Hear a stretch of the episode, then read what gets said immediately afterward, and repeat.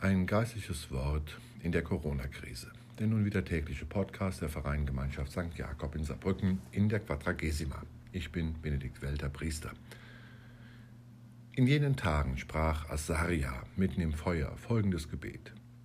Um deines Namens willen, Herr, verwirf uns nicht für immer. Löse deinen Bund nicht auf. Versag uns nicht dein Erbarmen, deinem Freund Abraham zuliebe deinem Knecht Isaak und Israel, deinem Heiligen, denen du Nachkommen verheißen hast, so zahlreich wie die Sterne am Himmel und wie der Sand am Ufer des Meeres. Ach Herr, wir sind geringer geworden als alle Völker. In aller Welt sind wir heute wegen unserer Sünden erniedrigt.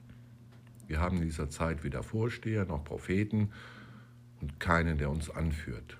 Weder Brandopfer noch Schlachtopfer, weder Speiseopfer noch Räucherwerk, noch einen Ort, um dir die Erstlingsgaben darzubringen und um Erbarmen zu finden bei dir. Du aber nimm uns an. Wir kommen mit zerknirschtem Herzen und demütigem Sinn. Wie Brandopfer von Widdern und Stieren, wie tausende fetter Lämmer, so gelte heute unser Opfer vor dir und verschaffe uns bei dir Sühne. Denn wer dir vertraut, wird nicht beschämt. Wir folgen dir jetzt von ganzem Herzen, fürchten dich und suchen dein Angesicht.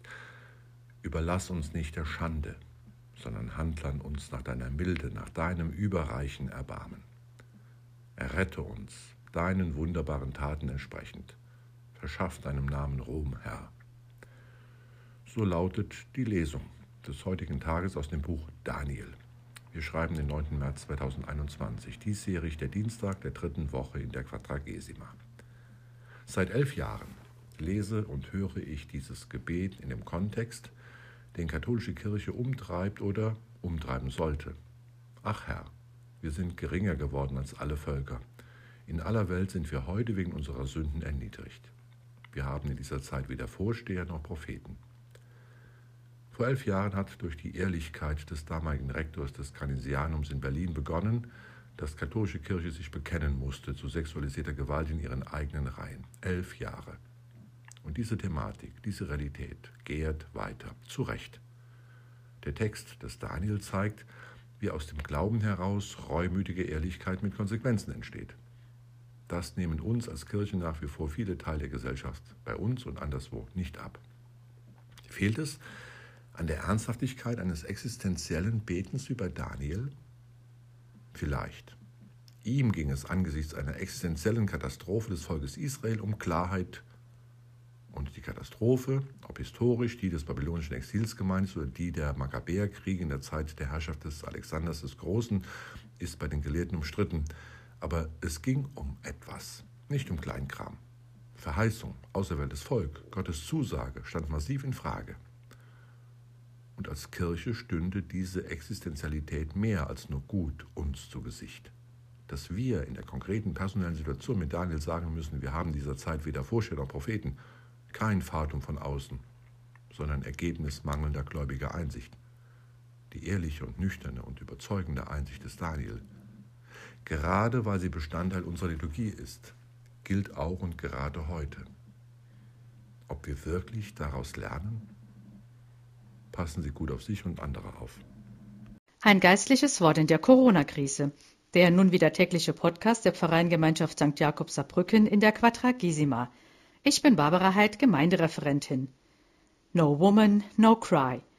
Ein Titel, der perfekt zum heutigen Weltfrauentag passt. Wir schreiben den 8. März 2021. Ein Welthit von Bob Marley. Geschrieben für eine Frau, die dringend Trost brauchte. Entstanden ist das Lied Ende der 1960er Jahre, nach einem wehmütigen Abend in Trenchtown, einem Viertel der jamaikanischen Hauptstadt Kingston. Bob Marley und sein Freund Vincent Ford saßen in einem Hof vor einer Suppenküche, in der es kostenloses Essen für hungrige Jugendliche gab. Eigentlich wollten die beiden nur chillen. Dort wurden sie dann Zeugen eines heftigen und lautstarken Streits, der in einem herzzerreißenden Weinen der Frau endete. Bob Marley war davon so bewegt, dass er noch in derselben Nacht in der Suppenküche für die bemitleidenswerte Frau ein Lied komponierte. No Woman, No cry. Nein, Frau, weine nicht. Grund zum Weinen hätten viele Frauen auf der ganzen Welt. Am Weltfrauentag soll auf Gleichberechtigung und Frauenrechte aufmerksam gemacht werden. Auch in Deutschland ist die Gleichberechtigung aktuell besonders in Gefahr. Statistiken haben gezeigt, dass Corona uns um Jahrzehnte in der Gleichstellung zurückgeworfen hat. Es waren nämlich vor allem Frauen, die neben ihrem Job im Homeoffice noch die Betreuung und das Homeschooling der Kinder übernommen haben. Auch in der Kirche ebbt die Diskussion um die Gleichberechtigung der Frau nicht ab. Zum heutigen Weltfrauentag hat die Initiative Wir sind Kirche International ein Video und ein Gebet veröffentlicht mit dem Titel No Woman, No Church, verbunden mit der Forderung nach mehr Rechten für die Frauen in der Kirche, weil Jesus Frauen und Männer gleichberechtigt behandelt hat, weil bei Paulus steht, es gibt nicht mehr Juden und Griechen, nicht Sklaven und Freie, nicht männlich und weiblich, denn ihr alle seid einer in Christus Jesus. Bleiben Sie in Gottes Segen. Ein geistliches Wort in der Corona-Krise. Der nun wieder tägliche Podcast der Pfarreingemeinschaft St. Jakob Saarbrücken in der Quadragesima.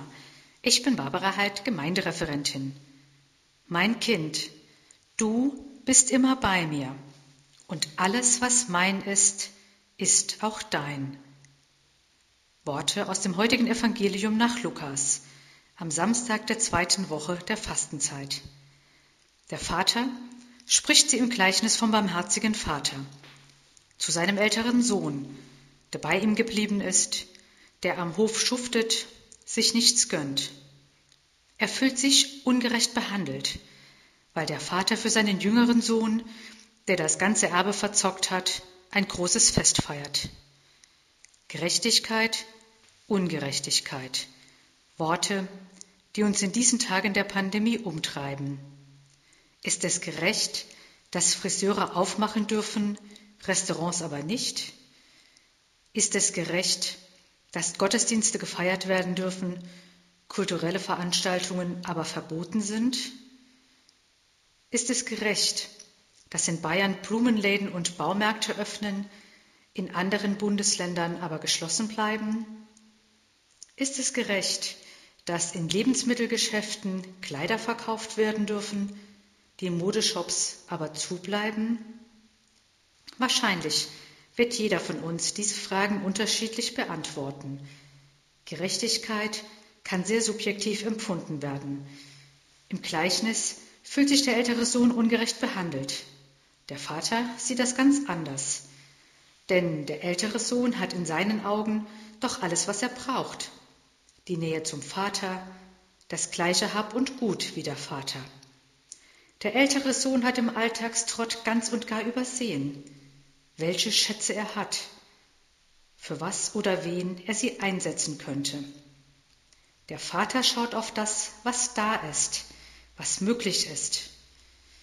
Kann der barmherzige Vater für uns eine Anregung sein, unseren Blick auf das zu konzentrieren, was trotz aller Einschränkungen möglich, machbar ist?